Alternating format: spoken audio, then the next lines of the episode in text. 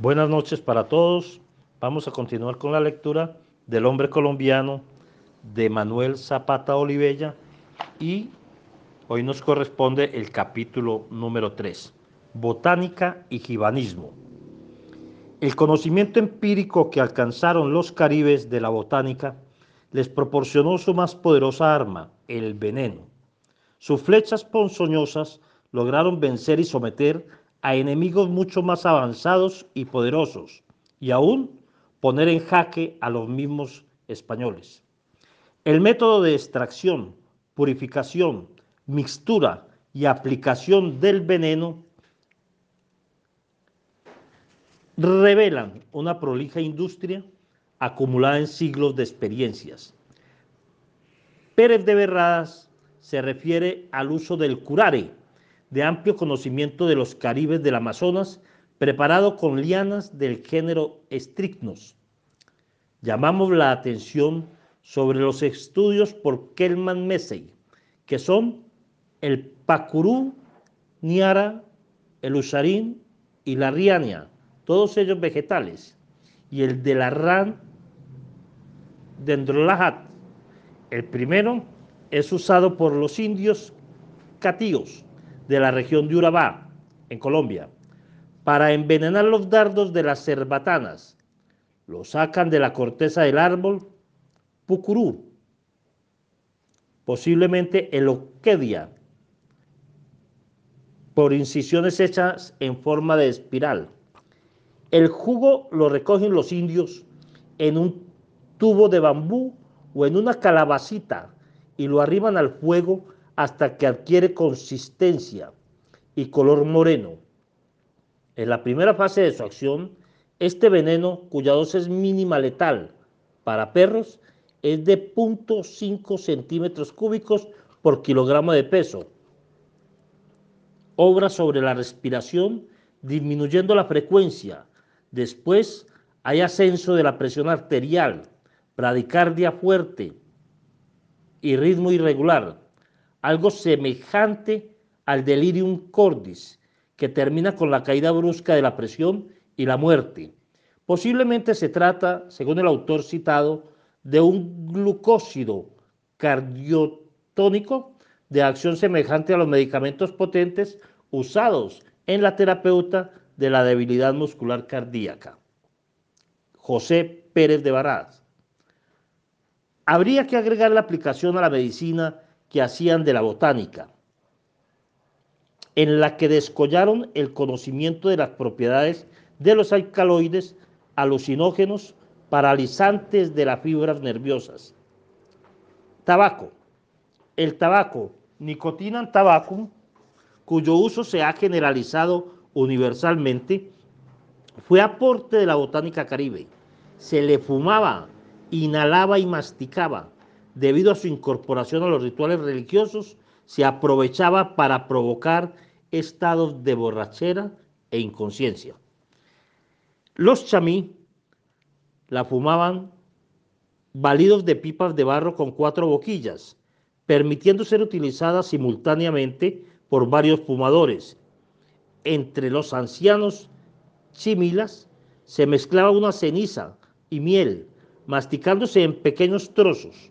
La forma inhalada, convertido en pequeñas partículas, era acostumbrada por los indígenas antillanos. Coca. El consumo de la coquia, Ceretroxylon coca, extendido entre los pueblos del altiplano, también era un hábito de nuestros caribes de las selvas y litorales. Ciesa de León, Piedraíta, Vargas Machuca, castellanos, Fray Pedro Simón, nos han comunicado amplias descripciones en las distintas comunidades indígenas. Sus propiedades analgésicas le conferían carácter mágico religioso, mezclada a sus poderes inhibitorios, lo cual aplacaba la sensación de hambre.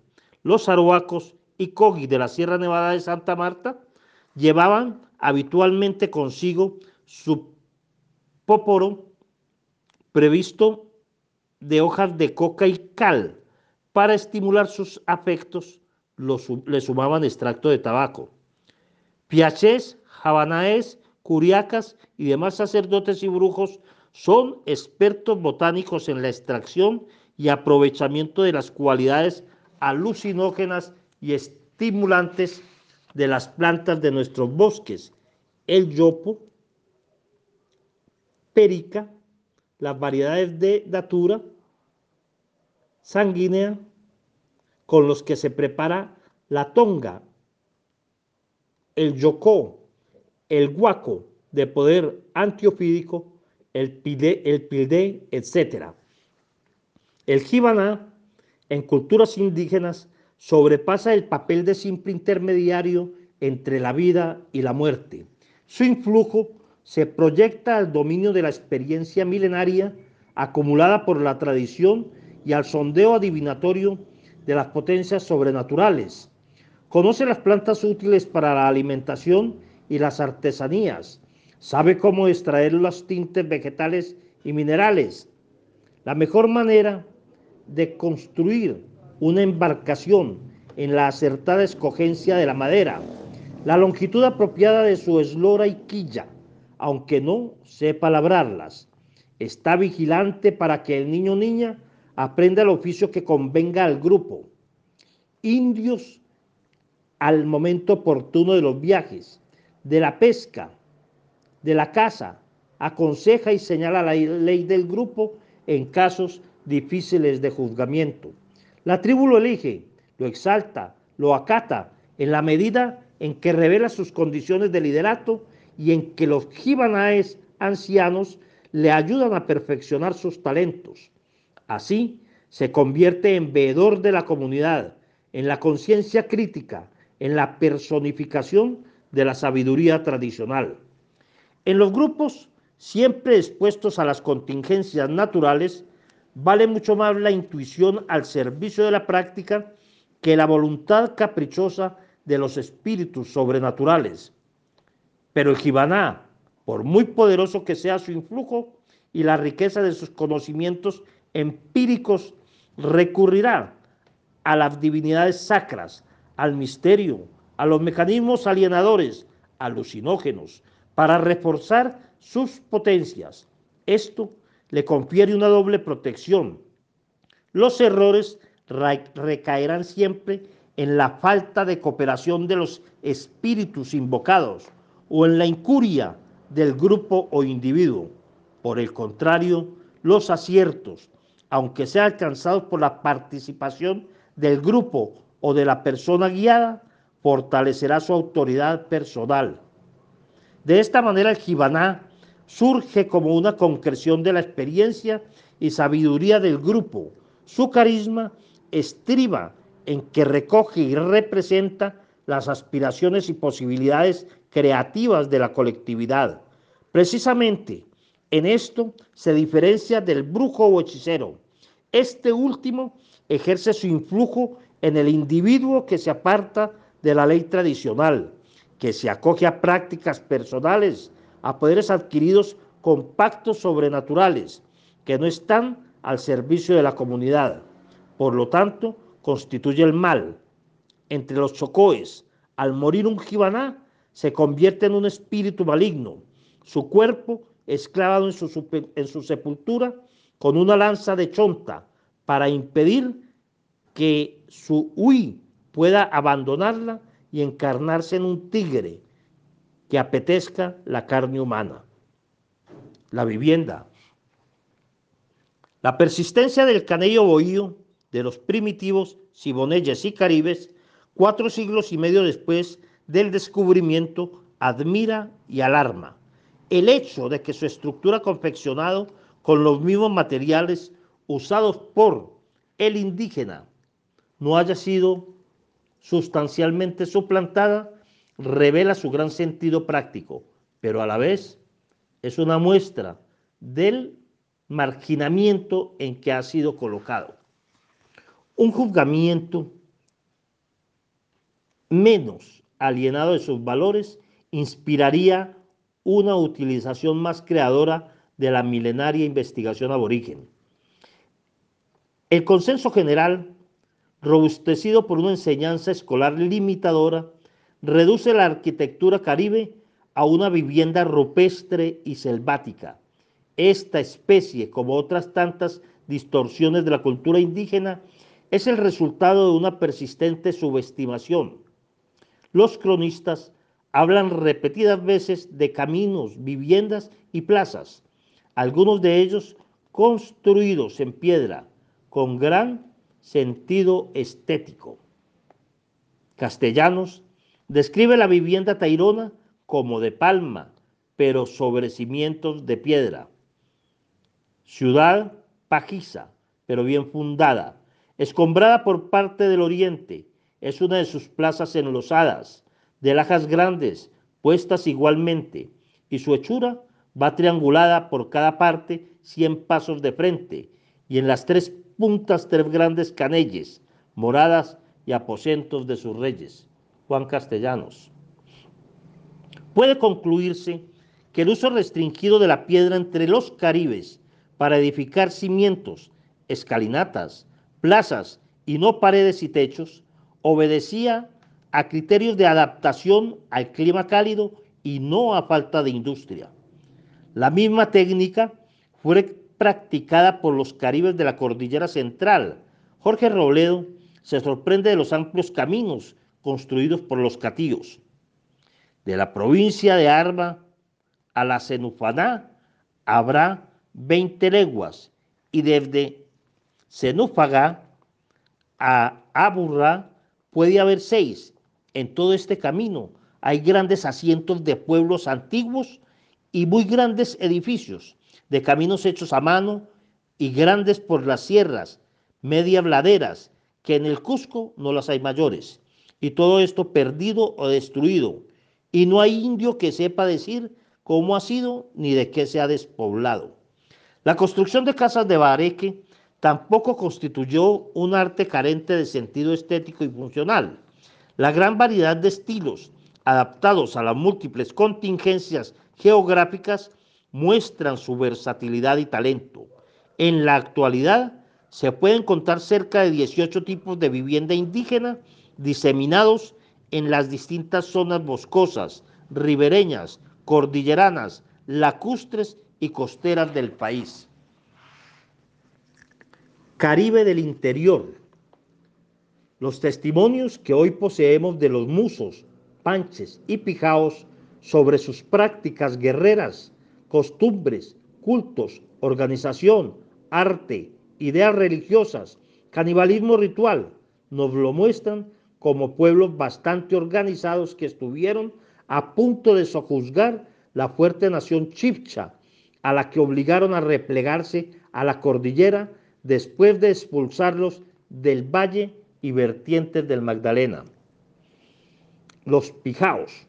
Los pijaos ocupaban la margen izquierda del Magdalena, comprendía entre los ríos Coelho y Saldaña. Al occidente se extendían hasta la cordillera por Cartago y Caloto, antiguas poblaciones de la provincia de Popayán. Lucerna y Ribet han podido identificar a más de 50 tribus consideradas de la familia Pijao, Coyaimas, Natagaimas, Guaros, Tamagales, etcétera, que vivían en la llanura, y los dúos y baadúos de la sierra. Sus rivalidades a muerte permitieron la dominación española sobre unos y otros. El ardor y el heroísmo que estas tribus pusieron en la defensa de sus territorios despertaron la mayor armonía de los cronistas,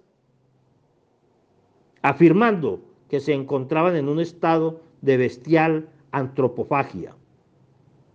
A pesar del honor que le producía su canibalismo, Fray Pedro Simón trata de explicarlo como un acto mágico. En señalándose uno con valentía en la guerra o en otra ocasión, le mataban con grande gusto del valiente y lo hacían pedazos y daban uno a comer y cada uno de los indios con que decían se hacían valientes como aquello era. Esta costumbre estaba tan introducida entre ellos que para motejar a uno de flojo y de poco valor, los baldonaban diciendo que nunca a él lo matarían para que comiesen otros su carne y se hicieran con ellos valientes. Fray Pedro Simón. Se le describía como una raza vigorosa, alta y atlética. Los cráneos encontrados en las sepulturas revelan las deformaciones intencionales común entre los caribes. Tales prácticas obedecían posiblemente a propósitos estéticos, ya que se quebraban los huesos de la nariz para dejarla alargada y chata. Para las guasabaras se engalanaban con plumas, brazaletes y pectorales de oro. Sus armas eran macanas, lanzas y flechas envenenadas. confeccionaban máscaras con el rostro disecado de sus enemigos, muertos en batalla. La música guerrera de tambores, fotutos, trompetas y caracoles les mantenían vivo el ánimo durante el combate. Para proporcionarse el oro de sus adornos funerarios, explotaban intensivamente las minas de los ríos Saldaña, Coello e Irco, así como las del cobre de Natagaima. La abundante orfebrería encontrada en esta zona, ocupada por los pijaos, al arribo de los españoles, se caracteriza por la figura estilizada del cuerpo de animales aéreos, murciélagos y libélulas, que han provocado supuestas identificaciones con platillos voladores. El conjunto de estas muestras ha recibido el nombre genérico de cultura Tolima, lo que indica su unidad estética los panches. Los panches, otra de las importantes familias caribes, ocupaban parte de la región oriental y occidental de los departamentos del Tolima y Cundinamarca en ambas orillas del Magdalena. Al norte confinaban con los Pantágoras y Calimas, pero el oriente amenazaban con repetidos asaltos a los chipchas. Sus rasgos étnicos los señalan como uno de los tipos más característicos del Grupo Caribe. Toda gente robusta, suelta y bien alentada, de grandes cuerpos y disposición, con rostros horribles, feos y feroces, con las frentes y colodrilos chatos y aplanados, que es la disposición de la cabeza de estos indios, puesta así con artificio, porque naciendo la criatura le ponen una tablilla en el colodrilo y otra en la frente, y atándolas por los extremos, aprietan ambas partes y hacen subir la cabeza hacia arriba y quedar aplanadas la frente y el colodrilo, con que les quedan las cabezas muy feas a ellos, ¿no les parece eso por ser su uso? Fray Pedro Simón. Resaltamos el tipo de organización política en la que el poder y la dirección recaían sobre los más ancianos, a los que exaltaban y acataban su experiencia acumulada en el curso de los años. Los ancianos o apipas recibían el trato de verdaderos reyes, siendo sus juicios acogidos con gran acatamiento. Los ancianos también compartían igual veneración, asignándoles una de las prácticas consideradas sagradas, la preparación de los venenos para emponzoñar las flechas empleadas en la guerra. Las descripciones que poseemos de los hábitos alimenticios de estas tribus indican que habían alcanzado una refinada industria culinaria. El mayor regalo suyo y su recreación y jardines eran los maíces en versa.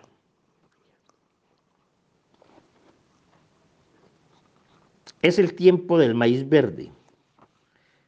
Para estos calimas, como el de las cercas en Castilla, como el de la cereza, para los bergantes, que en él dejan de servir y se van a hurtar en esta policía. Nunca fueron más curiosos estas gentes. De los anones y guanábanas tenían silvestres y cultivados. Comían varias hojas y los frutos de ciertos árboles silvestres, tales como el saguo, cuyo fruto es comestible y tiñe de negro y atesa el cuerpo de las personas por nueve días, purifica el agua. Relación geográfica de la ciudad de La Palma, por Luis Duque Gómez.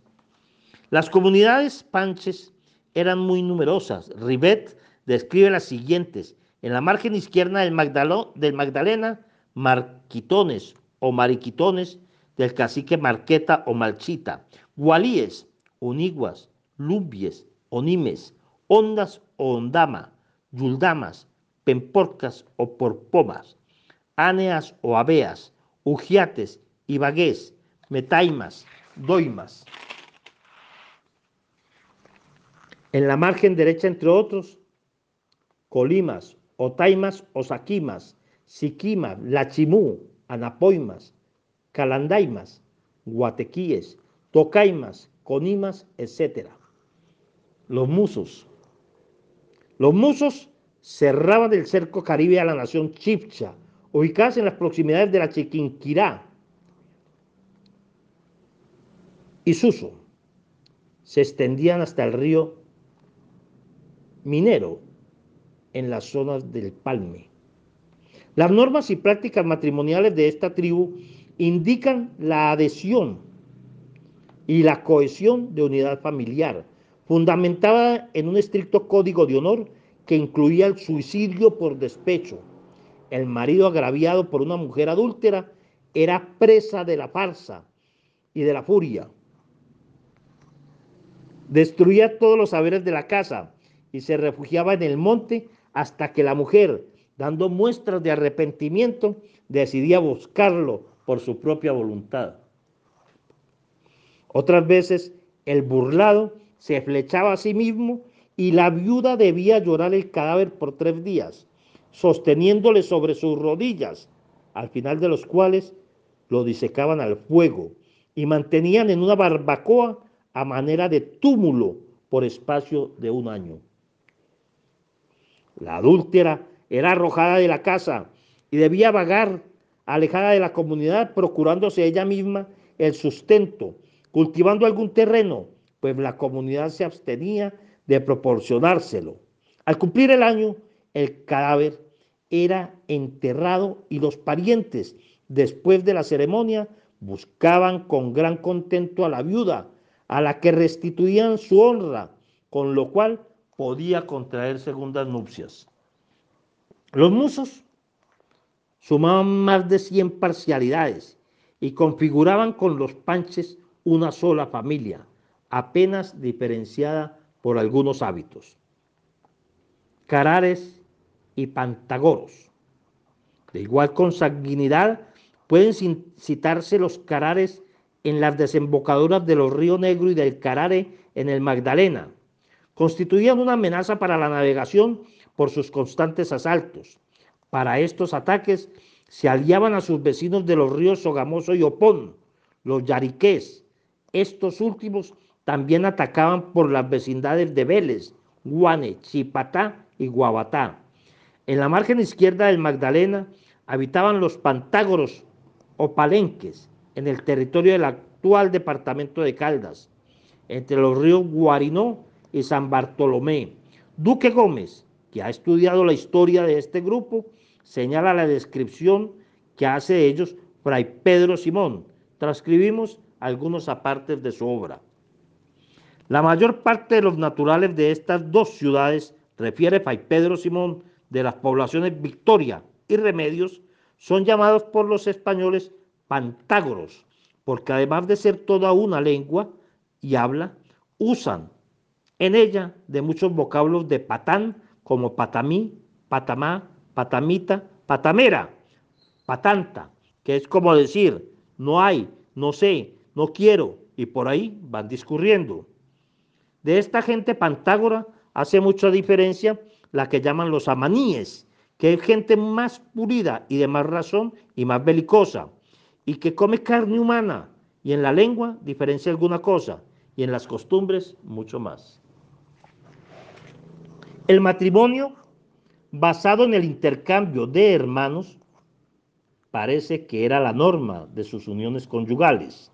El hermano mayor era quien disponía de los arreglos matrimoniales con las hermanas de algún varón vecino. Los enlaces podían hacerse entre parientes siempre y cuando no estuvieran ligados por la vía materna. Fray Pedro Simón anota que los varones sin hermanas tenían gran dificultad para casarse por no tener con quién verificar el cambio. La adquisición debía hacerse por, por compra de la cónyuge. Por el contrario, si poseían varias, las posibilidades de obtener esposas estaban en relación con el número de las hermanas que tuviera. El adulterio se castigaba severamente. La mujer era llevada al lugar donde había verificado la boda y allí podía ser violada por cuantos lo quisieran. En caso de que sobreviviera a los excesos de las cópulas, se dejaba morir por inanición. Se apreciaba altamente la virginidad. Si la casada resultaba no ser virgen, se le condenaba de por vida a la esclavitud en casa de sus padres o parientes cercanos. El culpable, a su vez, era recluido en la casa ceremonial por seis meses, en donde recibía solo una comida diaria.